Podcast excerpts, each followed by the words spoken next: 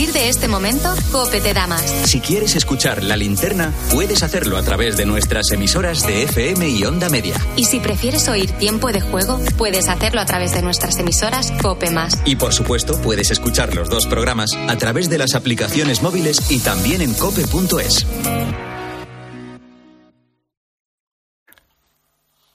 Son las nueve, las ocho en Canarias. Seguimos contando la actualidad de este lunes que te resumo en varias claves.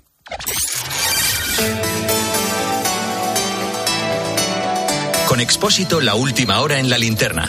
Cope, estar informado. Según la BBC, el príncipe Enrique de Inglaterra ha hablado con su padre, el rey Carlos, y volará al Reino Unido en las próximas horas. Como te venimos contando, Buckingham Palace ha informado esta tarde que el rey padece un cáncer que le detectaron durante una intervención de próstata a la que se sometió hace unos días.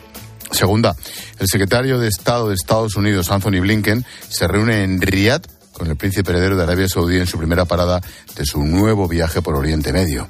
Es el quinto desde que comenzó el conflicto el 7 de octubre entre Israel y Hamas. Según la Casa Blanca han hablado sobre la urgente necesidad de reducir la tensión en la zona. Tras su visita a Arabia Saudí, Blinken viajará a Egipto, Qatar, Israel y Cisjordania. Tercera, el presidente de Ucrania, Volodymyr Zelensky, reconoce públicamente que se está planteando un cambio en la cúpula militar para hacer frente a Rusia. Habla abiertamente de errores en el campo de batalla que achaca al retraso del envío de armas por parte de Occidente.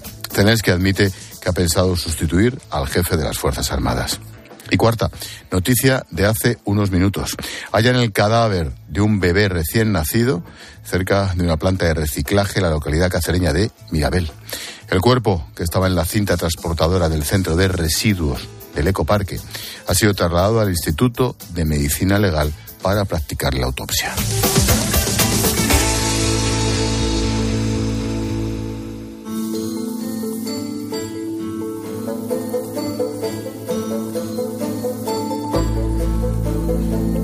La tensión en el Mar Rojo aumenta por momentos y el intercambio de ataques no ha parado desde, desde esta madrugada.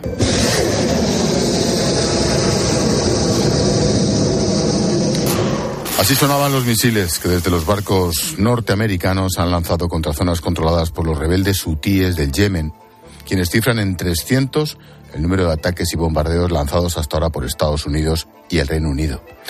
Es la tercera oleada de bombardeos que ambos países realizan contra instalaciones de almacenamiento subterráneo, comando y control, operaciones, almacenamiento de drones, radares helicópteros de los UTIES. El problema entre Estados Unidos y nosotros es que han atacado nuestro país y hasta ahora ha habido casi 300 ataques aéreos en nuestra tierra. Cada ataque está grabado en las mentes y en los corazones de 40 millones de yemeníes. Estados Unidos no puede escapar de él y tanto ellos como Reino Unido deben estar preparados para rendir cuentas. Deben pagar un alto precio.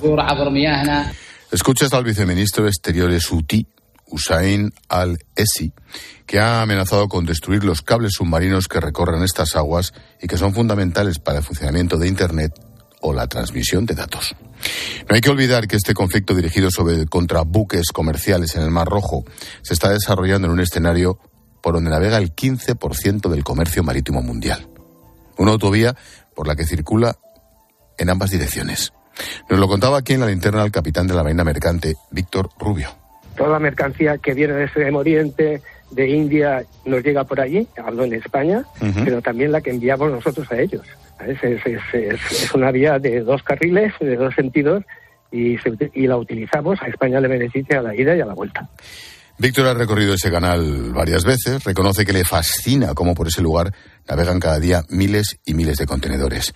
En su interior se almacenan todo tipo de productos de cualquier parte del mundo. Todas las mercancías fabricadas, prefabricadas, eh, eh, electrónica, motores, muebles, textiles caros, eh, bicicletas interesantes, todo lo que se fabrica, todo lo que se fabrica se containeriza y pasa por allí. Y entonces otras cosas que no, que pasan también por allí, pues los graneles, el carbón, el petróleo, el gas natural licuado, también pasa por ahí, pero no con esa intensidad. El peligro en esa zona siempre ha estado relacionado con la piratería, pero lo de ahora es distinto. Muchas empresas están realmente preocupadas porque por esta vía hay mucho en juego, mucho tiempo y dinero. Es una autopista de lujo. Me refiero a la, a la comodidad que aporta y al precio que cuesta el peaje. Y sobre todo está muy destinada a lo que es las, las cosas fabricadas, las mercancías que tienen valor. Claro que pasa petróleo por, eh, por esa zona, pero los petroleros finalmente se van por el sur de África porque son mercancías más baratas. La crisis en el Mar Rojo ha empezado a percibirse ya hace días en empresas españolas que se dedican al comercio e incluso su efecto va a ser palpable también en el consumidor, para ti y para mí. Por eso hoy vamos a hablar de los retrasos en el Mar Rojo, de las consecuencias en tu economía.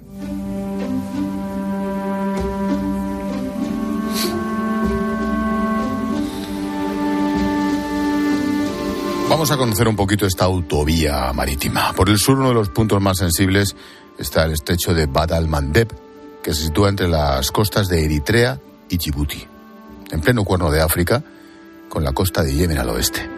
Entre ambas costas hay una distancia de solo 30 kilómetros en su punto más estrecho. Juan Corona es director de la Cátedra de Estudios Mundiales de la Universidad Abat Oliva del CEU. Hay que considerar que están directamente eh, implicados Irán, que ha sido el gran y es el gran aliado tradicional histórico de los, de los hutíes, lo cual implica también, de alguna manera, la, la connivencia de Rusia. Y eh, por el otro lado, por supuesto, eh, Estados Unidos, encabezando la, la coalición internacional, pero eh, fundamentalmente eh, los países europeos. Hablamos de un cuello de botella del tráfico marítimo. Su apertura es fundamental porque conecta el Índico con el Mar Rojo, que a su vez se une al Mediterráneo a través del Canal de Suez, lo que le convierte en la conexión clave por mar entre Asia y Europa. Un 12% del petróleo transportado por mar en todo el mundo, un 8% del, eh, del gas y probablemente hasta un 30% del comercio eh, mundial de contenedores pasa por el canal de Suez. Por lo tanto, su influencia sobre la evolución del comercio y, por lo tanto, de los precios y, en consecuencia, de la economía internacional va a ser eh, muy importante. Esta serie de bombardeos llevados a cabo por Estados Unidos y Reino Unido cuentan con el respaldo de Australia, Bahrein, Canadá, los Países Bajos. Una operación militar fundamental para que el comercio siga pasando por esta zona. Hay que esperar con una, con una cierta cautela ver si eh, militarmente la, la, operación consigue neutralizar a los hutíes o no.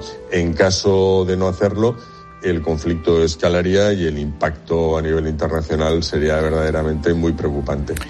El paso de los días y los retrasos han hecho que los costes de transporte marítimo se hayan disparado hasta un 300%, motivado sobre todo a que la mayoría de los buques comerciales optan por esquivar esta zona, recorrer la ruta más larga, rodeando el Cabo de Buena Esperanza. Otra de las opciones sería la de atravesar el Océano Ártico, aunque solo es navegable en algunas épocas del año.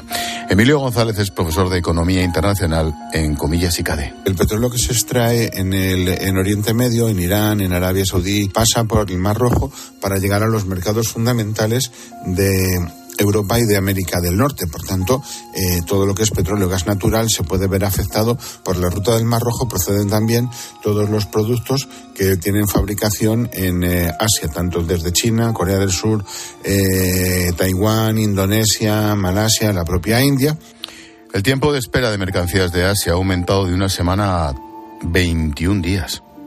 Al tener que realizar un viaje mucho más largo, el precio, los seguros, también son mucho mayores. Lo que sí que va a repercutir es en todos los bienes que se están transportando con destino a Europa, con destino al mercado estadounidense a través de esta ruta que van a pasar a pagarse más caros como consecuencia de lo que está sucediendo. También han subido las tarifas del flete marítimo, el coste que se abona por el transporte de mercancías.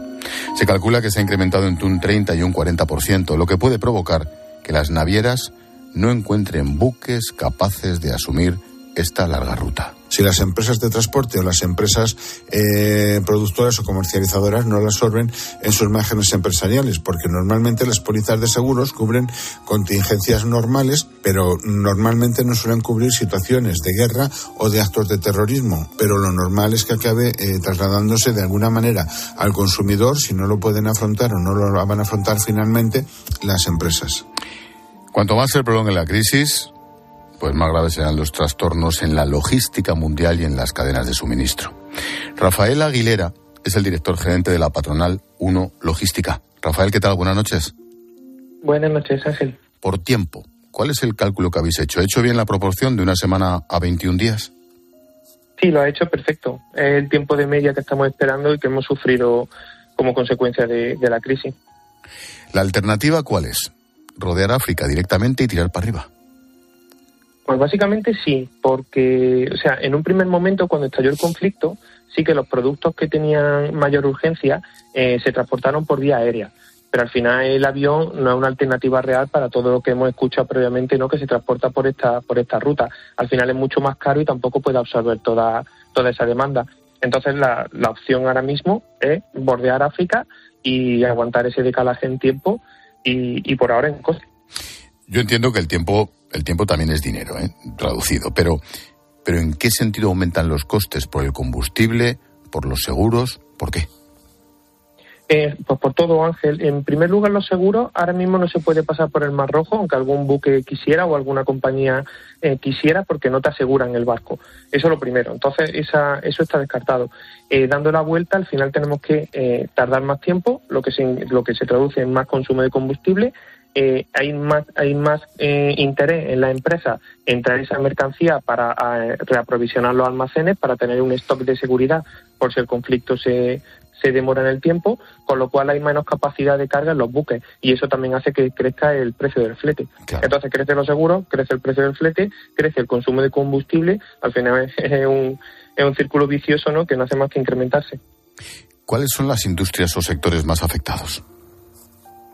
Eh, ya, bueno, es bastante generalizado, pero básicamente estarían textil, moda, ferretería y bricolaje, eh, bienes tecnológicos de consumo, eh, materias primas como caucho y, plásti- y plástico, que además ya estamos viendo cómo, cómo están provocando algunos parones en algunas fábricas, y mucho producto terminado, que viene de Asia y Oriente Medio.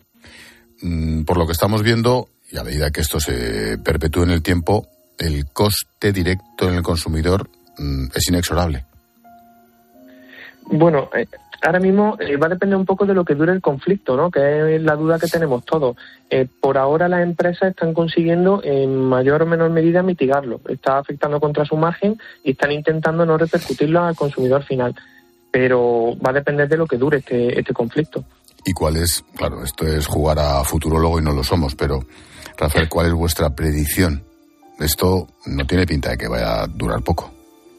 Pues justo, la verdad es que estamos preocupados, ¿no? Porque más allá que, o sea, el producto va a seguir llegando. Al final tenemos un decalaje en tiempo. Las empresas cuentamos con una ventaja y es que hemos pasado ya un COVID que fue peor que esto y salimos adelante, ¿no? Y luego nos hemos encontrado otras vicisitudes que también hemos solventado.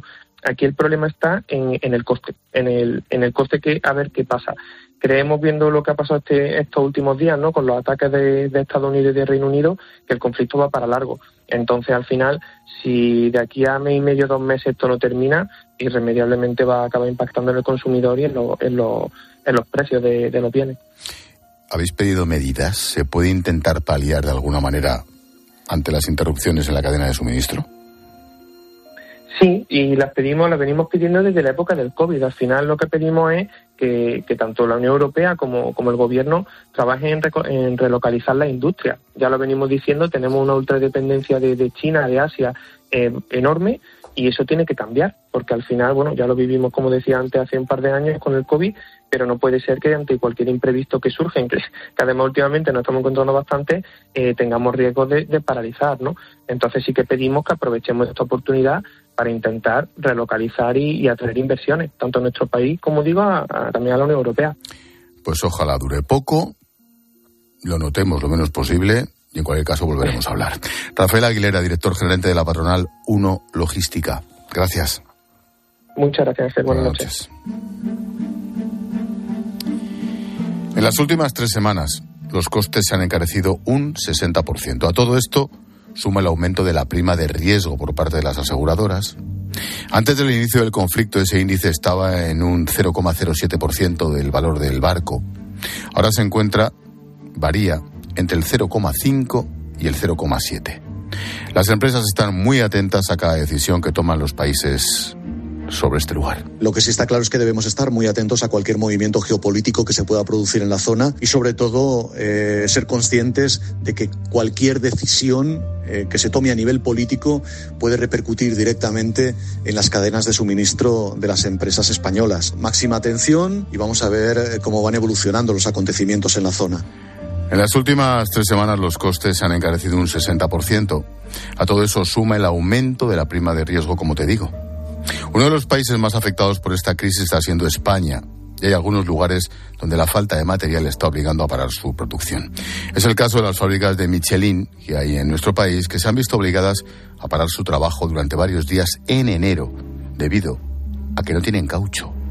Sin embargo, hay otras empresas que han conseguido, por ahora, que el golpe sea menos doloroso. Sí que hemos observado que a raíz precisamente de las últimas crisis que han afectado y que han golpeado las cadenas de, suministro de las empresas, sufren menos estas crisis las empresas que han adaptado sus cadenas de suministro eh, a las nuevas circunstancias del mercado global y que han trabajado eh, mucho más la contratación de, los servicios, bien de fabricación o de suministro, a proveedores que están mucho más eh, cerca de sus centros de fabricación o, de distribución. Es Jasso, responsable de transporte en AECOC. Por esta ruta pasan equipos eléctricos, bienes de alta tecnología, caucho, plásticos, productos químicos, maquinaria o cualquier componente del textil. Hablamos de una cadena que está sufriendo por esta crisis y que aumenta el precio final que vamos a pagar los consumidores. No van a repercutir ni a corto ni a medio plazo esos costes extra en, en los precios, por lo tanto, escenario de estabilidad eh, a corto y medio plazo. Eh, sí que debemos tener en cuenta que esta situación se puede prolongar en el tiempo, pero ya estaríamos hablando de un escenario a largo plazo y ya veríamos qué consecuencias pueden tener en, en, en los precios de, de, los productos finales. Mira, para, para que veas que repercute hasta en la última cosa que te imaginas, vamos a un caso concreto. Una de las empresas españolas que está sufriendo las consecuencias de esta crisis en el Mar Rojo es la pequeña empresa de Juanjo.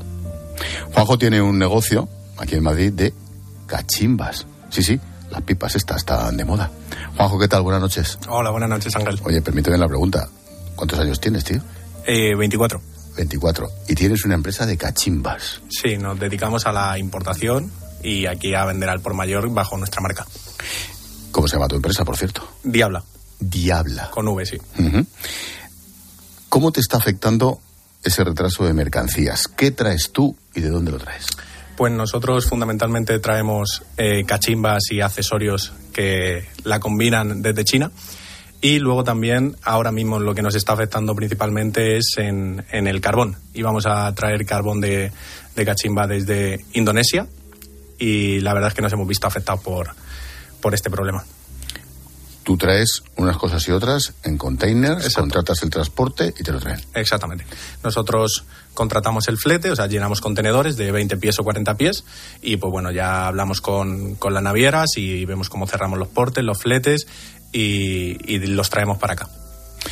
¿Qué productos son los que te faltan? ¿Qué estás esperando? Pues justo el problema que tengo ahora mismo es con el carbón, porque eh, hay un problema que es que nosotros teníamos una fecha porque justo nosotros eh, cerramos el flete antes de que estallase el conflicto, dos días antes de que se hiciese notar, y entonces nosotros ya teníamos una previsión de eh, hacemos un pago porque tú las cosas las tienes que pagar por adelantado, haces un desembolso de dinero que para una empresa grande a lo mejor no es mucho, pero para una empresa pequeña al final tienes que tener bien cuadrados los números. Y nosotros teníamos la previsión de que nuestro contenedor tenía que ser eh, recibido el 20 de enero. Y en principio lo recibiremos el miércoles.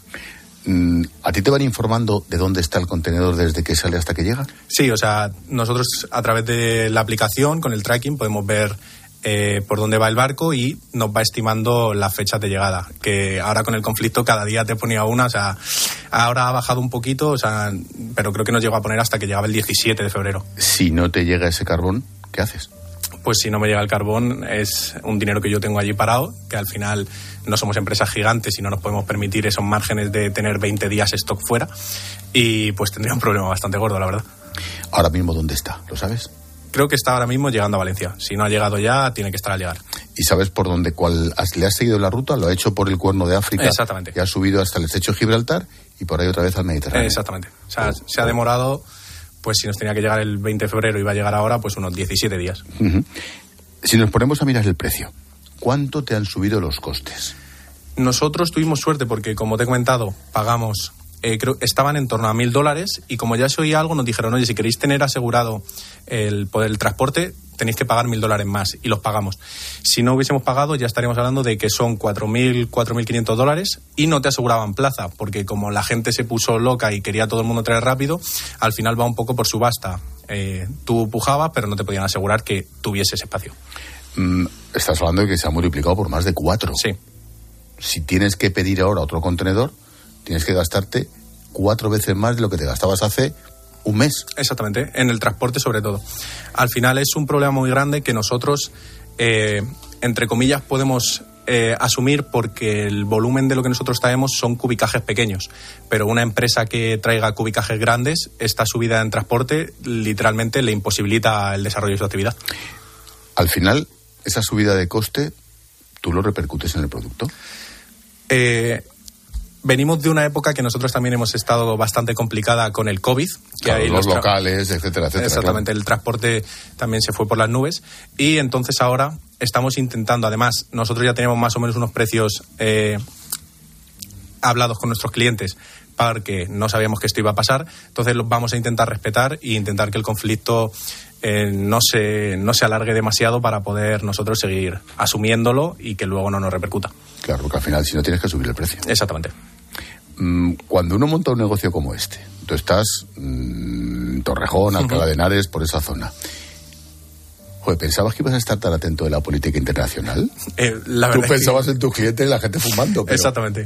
O sea, es algo que al principio tú no tienes en cuenta para nada y tú dices, bueno, esto es súper fácil. Esto- esto es esto es de los telediarios. Exactamente. De, bueno, yo hablo con mis agentes, yo hablo con mis importadores y esto es, pago el porte y ya está. Pero claro, al final una semana el porte te puede valer uno y otra semana te puede valer cuatro veces más como nos ha pasado. Entonces tienes que estar súper atento, tienes que calcular los aprovisionamientos súper bien porque te pasa una cosa de estas y te puede, te puede fastidiar completamente. Mm, cuando se te acabe ese contenedor que llega mañana, cuando Dios quiera que lo vendan muy rápido, porque sería muy buena señal, ¿tienes que pedir más?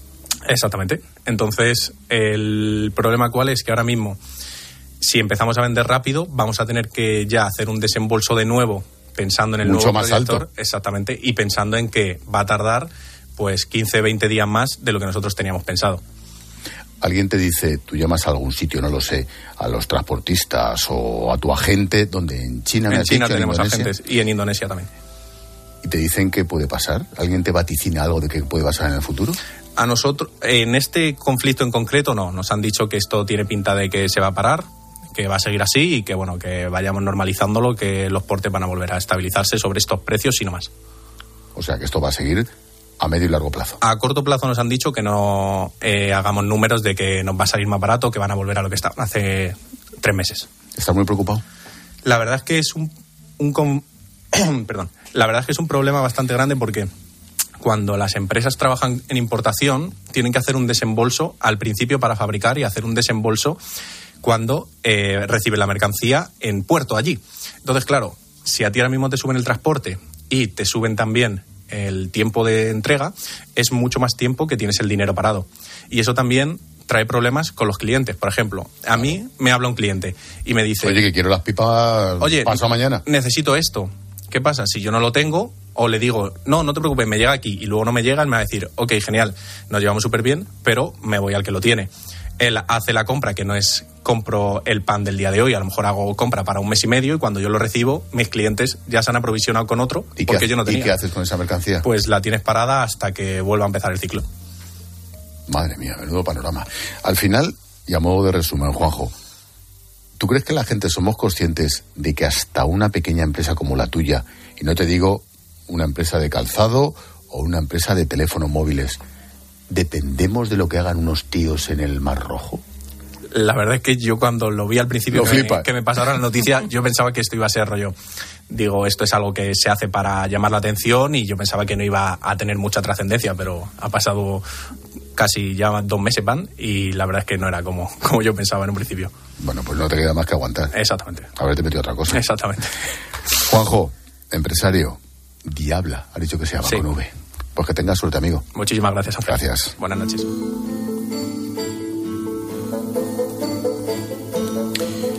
Hoy hemos hablado de la situación en el Mar Rojo, donde los bombardeos y ataques no cesan. Un punto clave por el que pasan cerca del 15% del comercio marítimo mundial. Debido a este conflicto, el conste de transporte se ha encarecido hasta cuatro veces más. Los retrasos en la entrega han aumentado hasta tres semanas. Una situación que puede verse más pronto que tarde reflejada en los precios del producto y, claro, al final, en lo que pagamos los consumidores.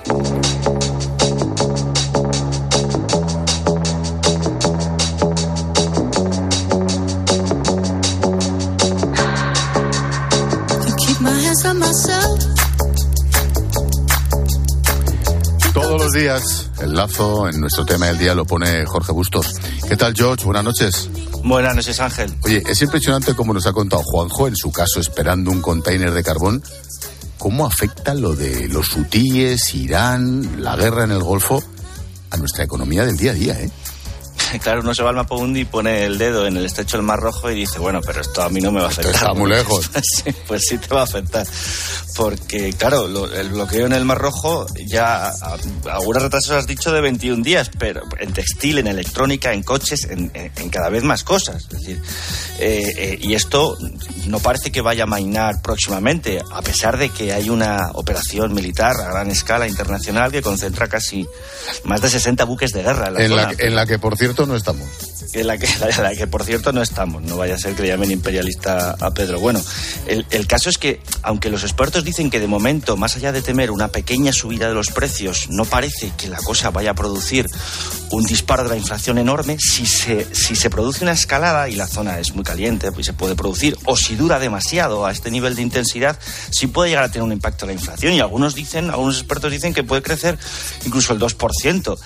Eso en un año que hemos bautizado como el de la incertidumbre, en que si ampliamos el foco y vamos cosiendo la línea de los puntos calientes, tienes la guerra de Gaza, tienes la guerra de Ucrania que prosigue, tienes las protestas del campo, pidiendo muchos de los, de los, de los del mundo del campo de toda Europa un replanteamiento de las reglas eh, y unos precios más justos y voces que incluso piden mayor repliegue, más soberanismo, más proteccionismo, menos aperturismo, nada de comerciar en desigualdad competitiva con regiones de América del Sur o de Marruecos. Es decir, todo el mundo está girando hacia un cuestionamiento del statu quo al que no estábamos, eh, todos creíamos en, creíamos en el libre mercado, ¿verdad? Bueno, pues hay algunos, algunos que están aprovechando para intentar volver a recetas fallidas, pero porque las crisis, las crisis bélicas que se están produciendo sí. en el mundo hacen temblar a la gente. Y, y, claro, vamos a ver lo que va pasando y tenemos que irlo contando. Directamente. Porque es el año de la incertidumbre. Directamente en la compra de lo que sea. Atentos, ¿eh? Jorge, gracias. Como siempre, te espero en un rato. Hasta luego. Adiós. Chao.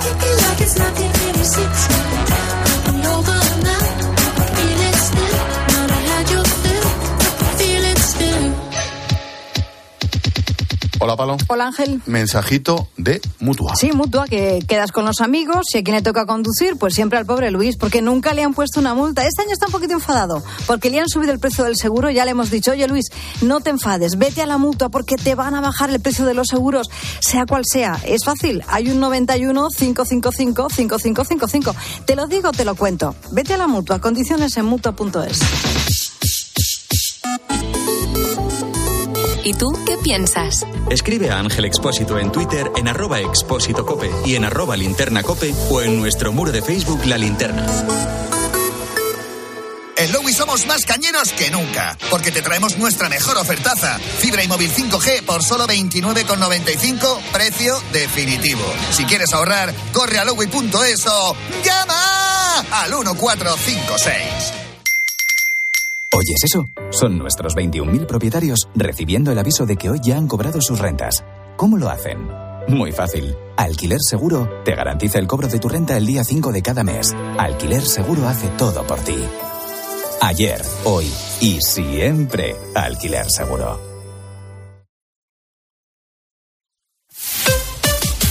Escuchas Cope. Y recuerda, la mejor experiencia y el mejor sonido solo los encuentras en cope.es y en la aplicación móvil. Descárgatela. Saludos, criaturas. Soy Goyo Jiménez. Y como sabéis, soy un gran defensor de todo lo americano. Pero en oftalmología solo confío en producto nacional. Por eso me puse en manos de Clínica Baviera para operarme de presbicia y decir adiós a las gafas de cerca. Haz como yo y pide cita en el 900-180-100 o en clínicabaviera.com y corrige la vista cansada. Ayer que el final de esta peli es tan bonito, cuando ella está en el coche y le ve y está a punto de abrir la puerta, pero no lo hace. Es que en la vida lo importante es saber aprovechar las oportunidades. Hay coches que solo pasan una vez. Tu Citroën C3 desde 13.200 euros financiando y con entrega inmediata. Solo por esta vez y solo este mes. Citroën. Condiciones en citroen.es. ¿Y tú? ¿Por qué necesitas fluchos? Porque es tiempo de pensar en lo que te gusta, en la moda que te hace sentir vivo, chic, casual, sport. Nueva colección de otoño-invierno de fluchos. La nueva moda que viene y la tecnología más avanzada en comodidad unidas en tus zapatos. ¿Y tú? ¿Por qué necesitas fluchos? Fluchos. Comodidad absoluta. En Cope tienes la mejor compañera de viaje. Porque te mantenemos informado. Reducción de la jornada laboral. ¿Cómo valora que diga el gobierno hay que trabajar una hora o dos horas o tres horas menos a la semana, pero los trabajadores tienen que cobrar lo mismo? Te acompañamos en el camino con buenas historias. Y vivimos contigo el deporte. Aldini yo le veo ahí en el CP y ya me tiembla la pierna, ¿eh? Y si tienes CarPlay o Android Auto, ya puedes instalar la app de Cope en la pantalla de tu vehículo. Escucha Cope en tu coche y disfruta.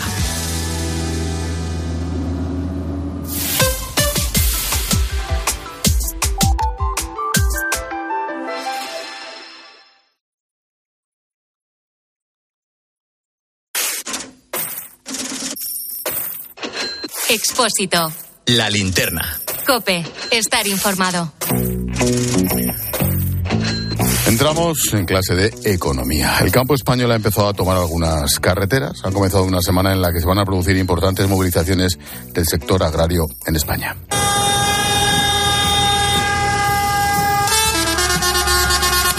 En provincias de León, Valladolid o Salamanca, esta mañana varios tractores han provocado ya algunos cortes. En esta última, cortando una de las autovías que cruza la frontera entre España y Portugal.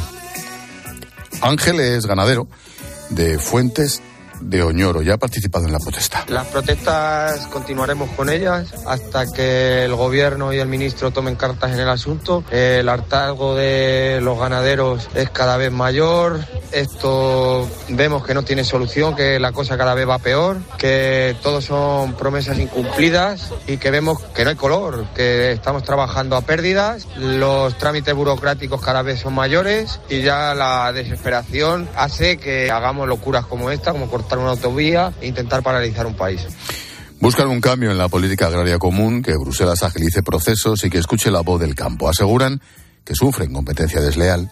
Se suman a las protestas de franceses, italianos o belgas que llevan ya varias semanas en las calles. Hoy, el ministro de Economía, el ministro de Agricultura, perdón, Luis Planas, se pone del lado de los agricultores, echando la culpa a Bruselas. Nuestros agricultores y nuestros ganaderos quieren que se les escuche y que se les comprenda. Y yo desde el Gobierno de España puedo decir que los escuchamos, los comprendemos y los apoyamos a buenas horas.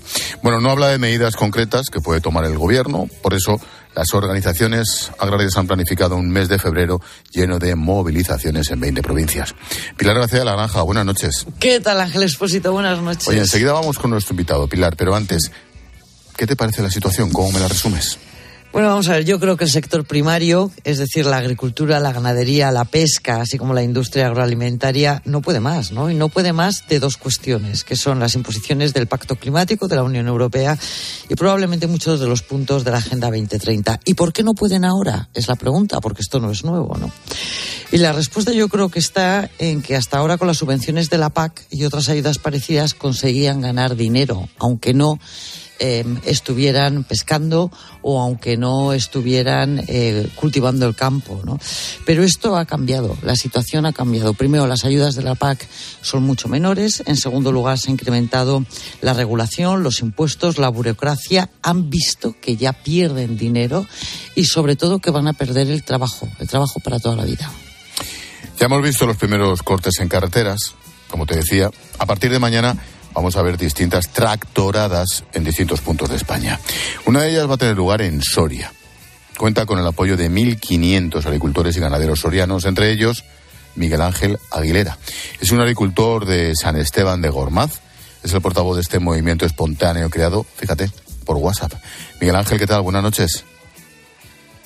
Hola, buenas noches Ángel, ¿qué tal? Oye, ¿esto se crea por WhatsApp? ¿Esto se organiza así?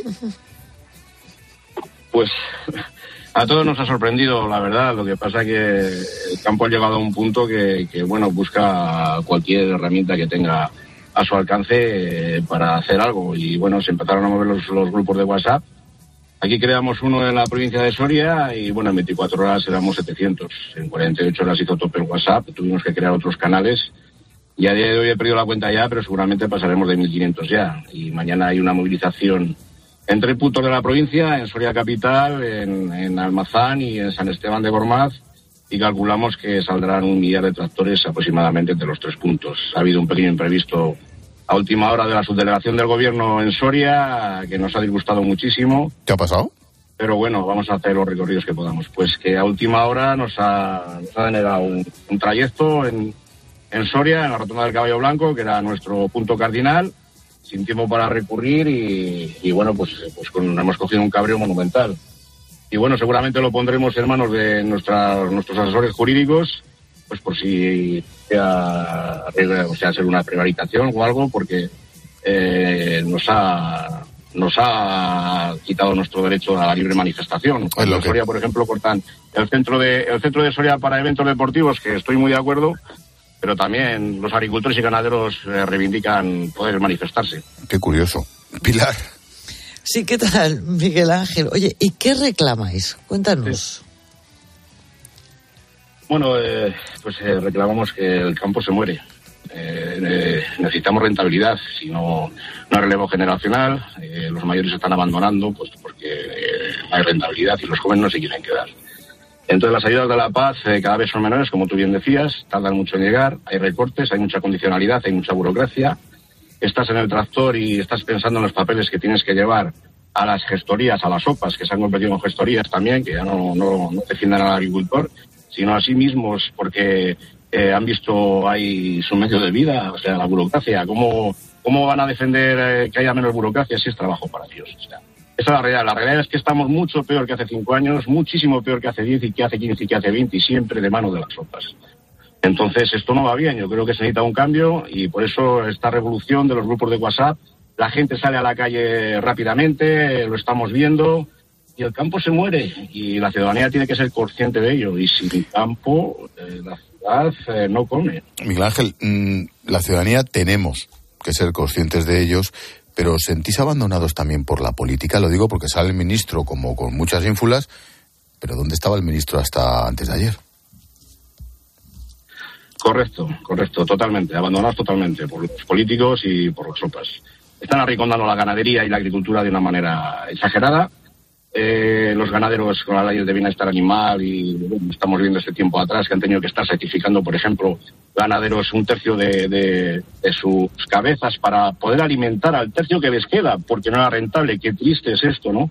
Eh, no sé, yo creo que la ciudadanía tenía que empezar a plantear qué vamos a comer. Pero claro, ya nos están poniendo las impresoras en 3D que a partir de una célula creamos filetes de ternera. Pues no sé, igual es que queremos comer eh, alimentos sintéticos. ¿Dónde nos lleva todo esto? Yo creo que el trasfondo es mucho mayor todavía, seguramente. La agricultura de secano en las dos Castillas, que es, eh, lo que están arrinconando, porque, son, tiene menos producción, evidentemente, pues bueno, la están arrinconando hasta el punto que vamos a tener que abandonar, porque cero rentabilidad. Hemos llegado al punto de cero rentabilidad y pueden contar los cuentos que quedan los políticos y las sopas y lo que quieran. Estamos a pérdidas. Pero no os preocupéis, que si tenéis que abandonar las explotaciones agrarias porque no es rentable, ya os llevamos las eléctricas y os ponemos placas solares, os damos un buen dinero y no pasa nada. Pero nos compramos la tierra, os la arrendamos, porque eso en unos años será material tóxico y habrá que retirarlo y lo tenéis que retirar vosotros. Esa es la realidad y hay mucho más trasfondo detrás de esto, detrás de la ruina de la agricultura hay otro trasfondo, evidentemente, que no quiero entrar. Lo importante es ahora luchar mientras podamos por la agricultura, por la ganadería. Nuestros agricultores, nuestros ganaderos, por nuestra juventud, por nuestros hijos, el relevo generacional. La agricultura se muere de verdad, es un, es un clamor popular. Pilar, la última. Claro, claro, dices el campo se muere, la agricultura se muere, pero lo cierto es que aquí se ha votado una jibarización del sector primario. Y se ha votado a un gobierno que defendía esto en Bruselas, que lo defiende la ministra de Transición Ecológica. Pues sí, eh, seguramente hay que pensar a quién votamos más, porque mira lo que nos está pasando. Y no señala a nadie en particular, pero esto va mal, esto va muy mal, sobre todo la agricultura y la ganadería. Yo estoy viendo que los jóvenes no quieren tirar y esto se va a acabar. Y las consecuencias, probablemente cuando nos demos cuenta si no ponemos remedio o alguien pone remedio, pues eh, no habrá solución posible y será un desastre. Mañana esa tractora en distintos puntos de España. Hemos hablado con Miguel Ángel Aguilera, que va a salir con su máquina en la provincia de Soria por San Esteban de Gormaz. Miguel Ángel, cuidadito, suerte mañana y en la medida en que podamos echar una mano, para eso estamos.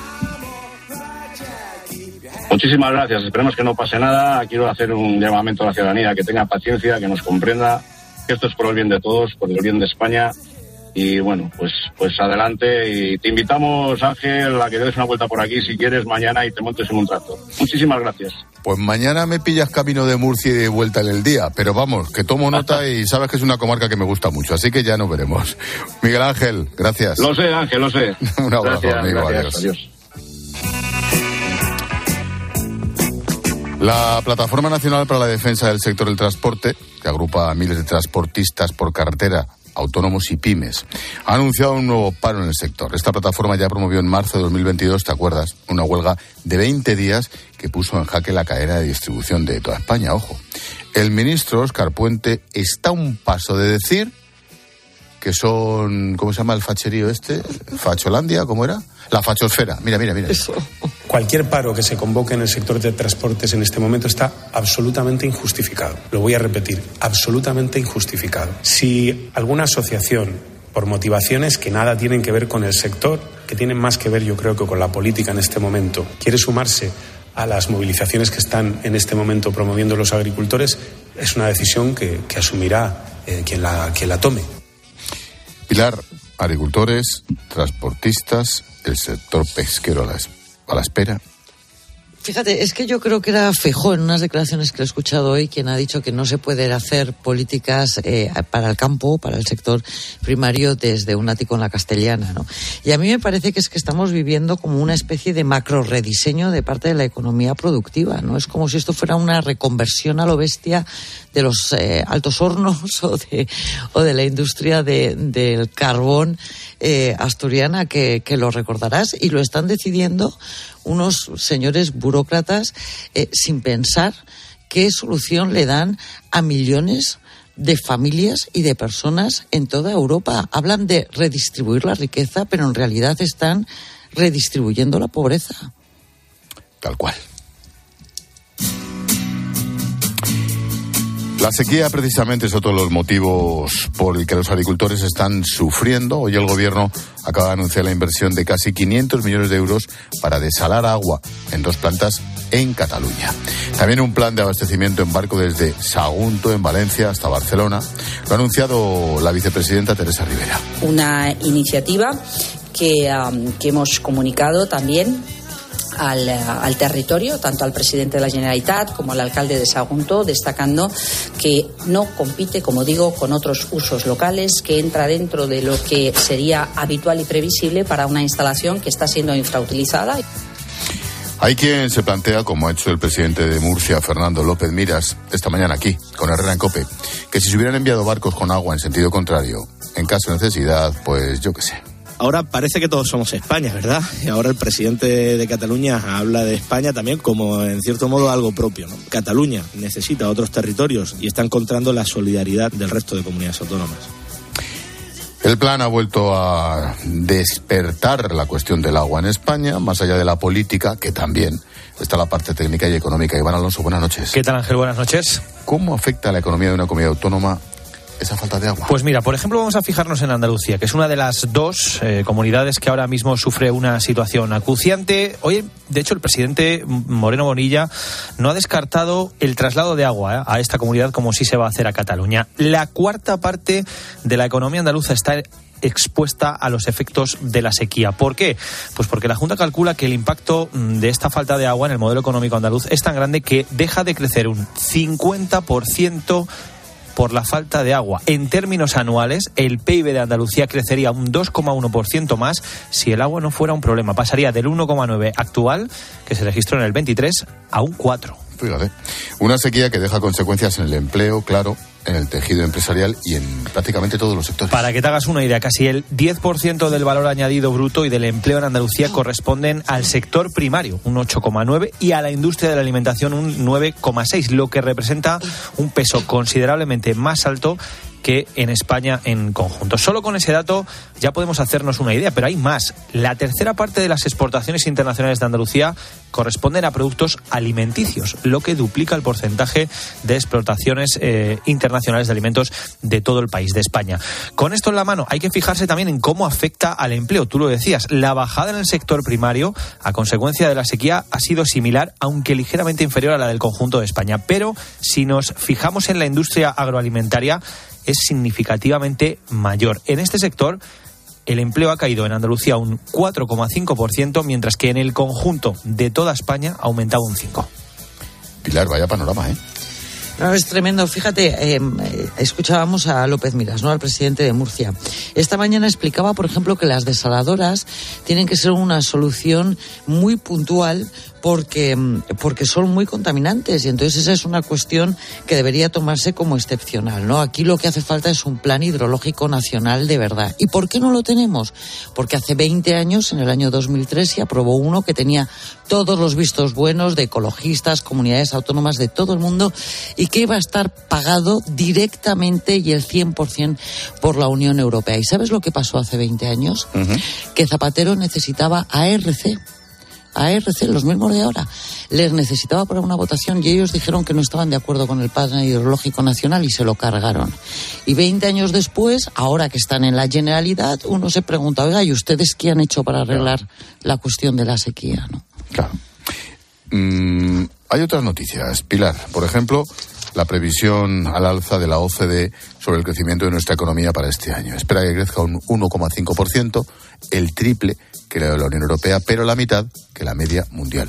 Mm. Ese 1,5% bien, es una décima más. La OCDE considera que estamos en la recuperación post-pandemia. Recuerda que fue en el 2023 cuando recuperamos ese PIB previo al COVID-19. El impulso Ángel viene sobre todo del gasto público.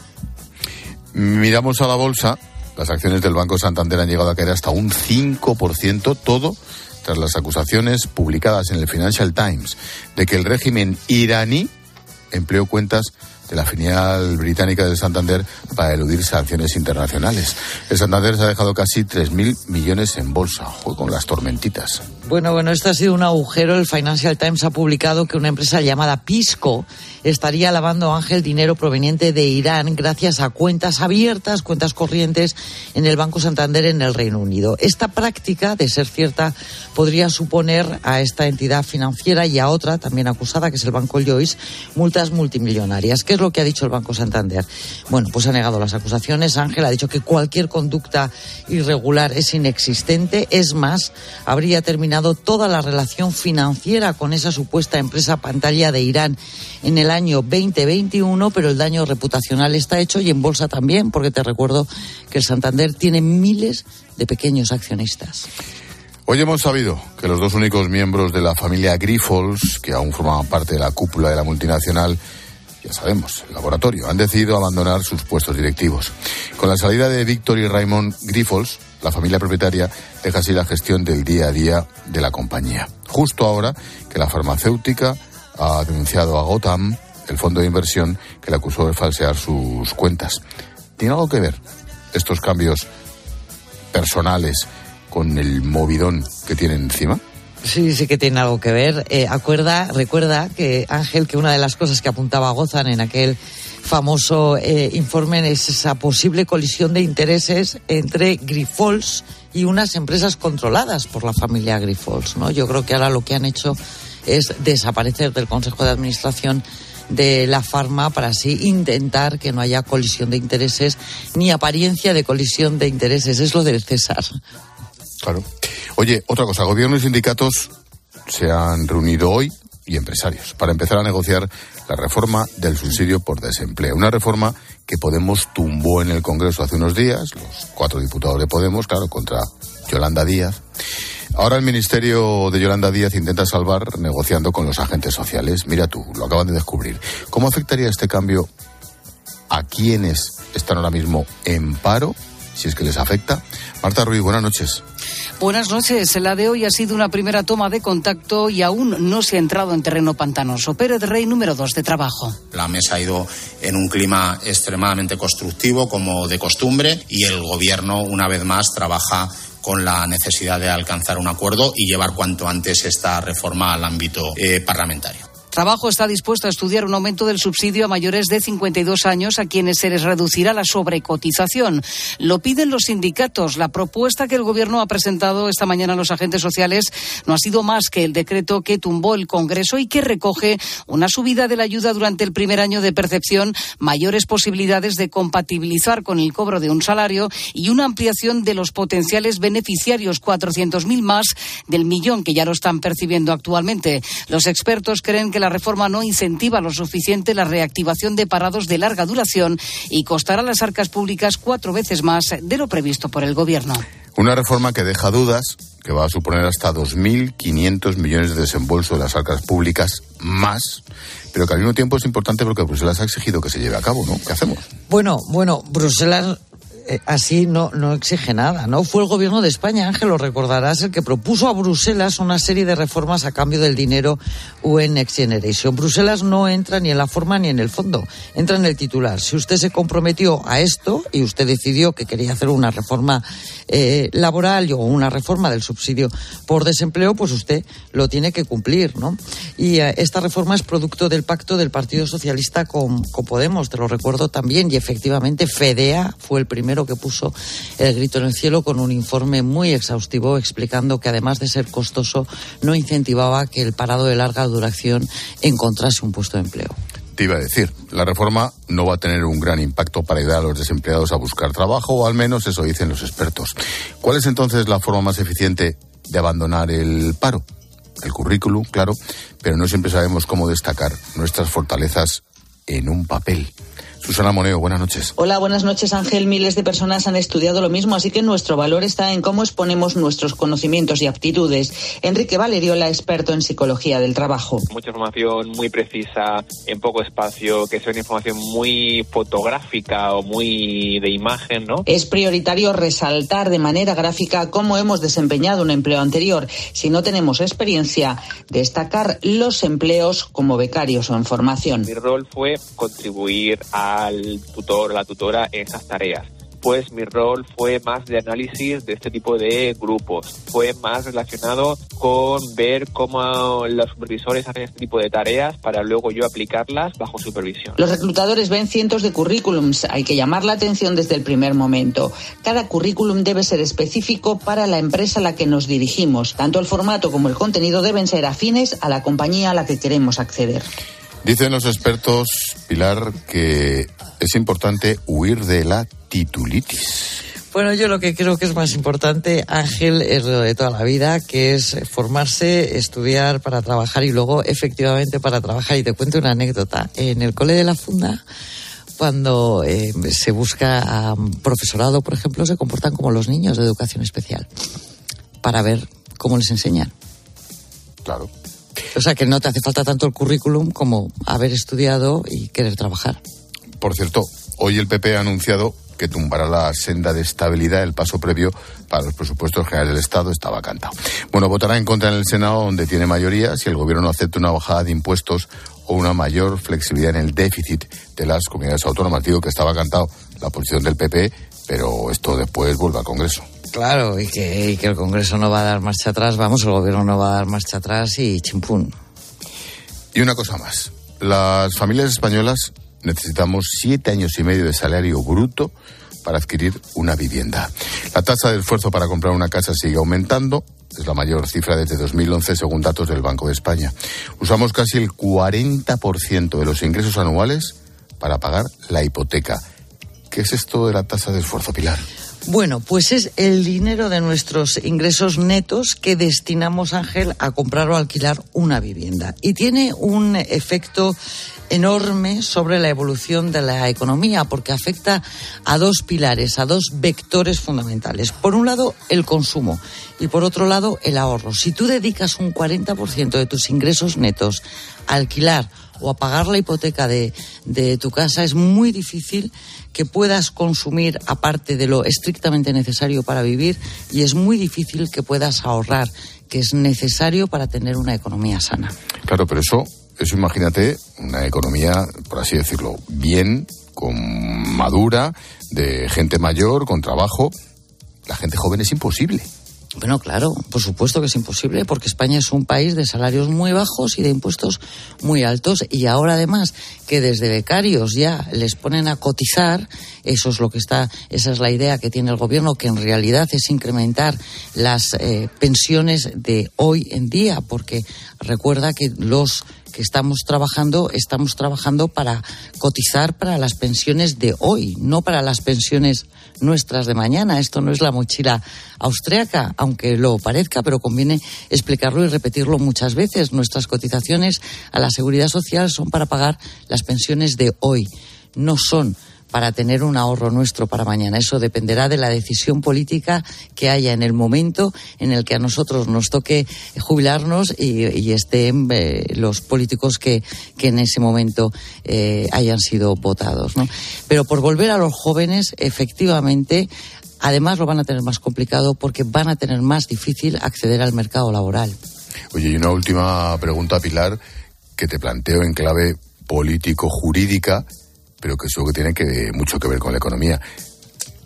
¿Qué diría un analista, un inversor, una agencia de rating o un consultor cuando ve que te pueden cambiar no solo una ley de amnistía, sino que te cambiaron la malversación y que te van a cambiar la ley de enjuiciamiento criminal? Hombre, la inseguridad jurídica es uno de los pilares fundamentales de las democracias eh, occidentales, de las democracias que nosotros llamamos liberales. Si te conviertes en una democracia iliberal, es decir, una democracia porque vas a votar, pero sin embargo los que eh, están gobernando tienen tendencias autocráticas, pues va a haber un problema para empezar de inversión extranjera. Por cierto, Hoy ha sido la exministra Nadia Calviño quien, al frente del Banco Europeo de Inversiones, del BEI, ha dicho que está muy preocupada por la caída de la inversión extranjera en España y que eso pueda poner en peligro la recuperación y los fondos. ¿Qué te parece? Y eso, eso lo ha descubierto en las últimas 24 horas. Efectivamente, para que veas. Ya, ya, ya. Bueno. Pues mañana más, Pilarín. Vaya panorama. Hasta mañana. Un besito. Gracias, Ángel. Chao.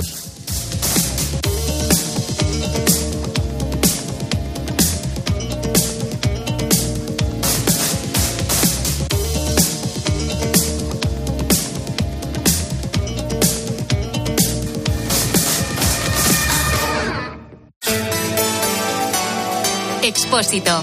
La linterna. Cope. Estar informado. El deporte se vive en el partidazo de Cope con Juanma Castaño. Te has divertido bastante menos que los otros derbis, ¿verdad? Por una sencilla razón. Yo creo que en los otros derbis era vida o muerte, al cao. Uno ganaba un título, otro lo perdía, uno se metía en semifinales, otro caía eliminado. Y tiene más emoción. El Madrid hasta con el 1-0 le valía y el Atleti ha querido morir ahí con decoro. No ha sido un partido maravilloso. De lunes a viernes, desde las once y media de la noche. La mejor información deportiva y el mejor análisis lo encuentras en el partido partidazo de Cope con Juanma Castaño, el número uno del deporte. Mirad chicos, os presento. Este es mi tío Ángel. Bueno, su tío, su tío. Soy como su padre en realidad. No, tío, eres mi tío. Pero soy como tu padre. A ver, si te he querido como un padre. Soy más que tu tío. Soy como tu padre. Sí, sí, tu padre. Vamos, tu padre. Bueno, pues eres mi padre. Por 17 millones de euros uno se hace padre de quien sea. Ya está a la venta el cupón del Extra Día del Padre de la ONCE. El 19 de marzo, 17 millones de euros. Extra Día del Padre de la ONCE. Ahora cualquiera quiere ser padre. A todos los que jugáis a la ONCE, bien jugado. Juega responsablemente y solo si eres mayor de edad.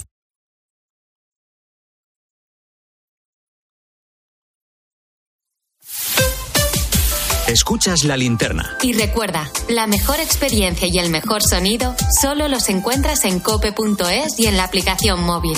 Descárgatela. Dosificación perfecta. Mientras cuido del planeta. Tú solo compras muy sencillo. Y el dinero a tu bolsillo. Ahorra programando tu lavadora con autodosificación con el asistente de energía y con el reembolso de hasta 150 euros. Bosch.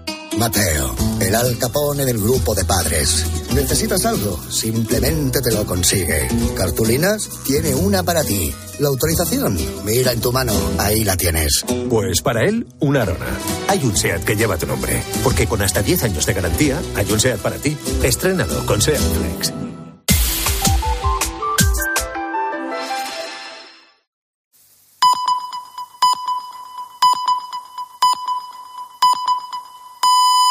So.